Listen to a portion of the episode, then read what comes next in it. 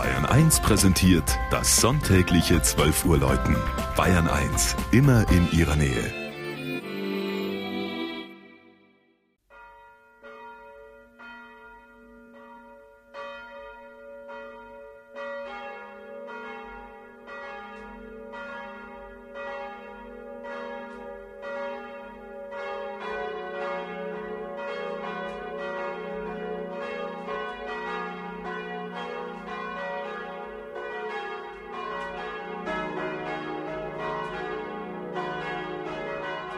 St. Oswald in Traunstein.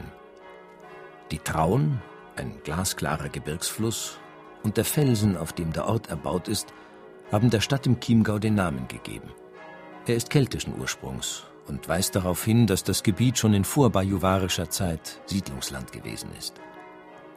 Über Jahrhunderte spielte in der Stadt der Salzhandel eine zentrale Rolle.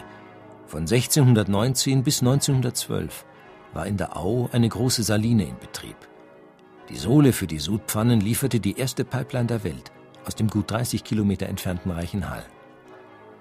Traunstein ist heute Kreisstadt eines Landkreises, der an die österreichischen Bundesländer Salzburg, Tirol und Oberösterreich angrenzt.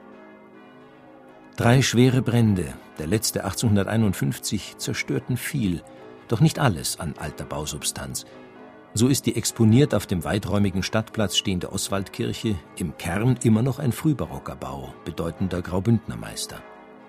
Ihr festlicher Innenraum zeigt Stuckaturen, Fresken und neun Altäre, vorwiegend in neubarocker Manier, aber auch wertvolle Reste alter Kunst. Auf dem Altarblatt des Hochaltars ist der heilige König Oswald dargestellt, wie er das königliche Tafelgeschirr an die Armen verteilt. Der weithin sichtbare Turm von St. Oswald gilt als das Wahrzeichen der Stadt. Die sechs Bronzeglocken aus dem Jahr 1947 haben schon viele festliche Ereignisse eingeläutet. Dazu gehört der bekannte Traunsteiner Georgiritt an jedem Ostermontag. Dazu gehörte aber auch die Heimatprimiz des jungen Josef Ratzinger, anno 1951.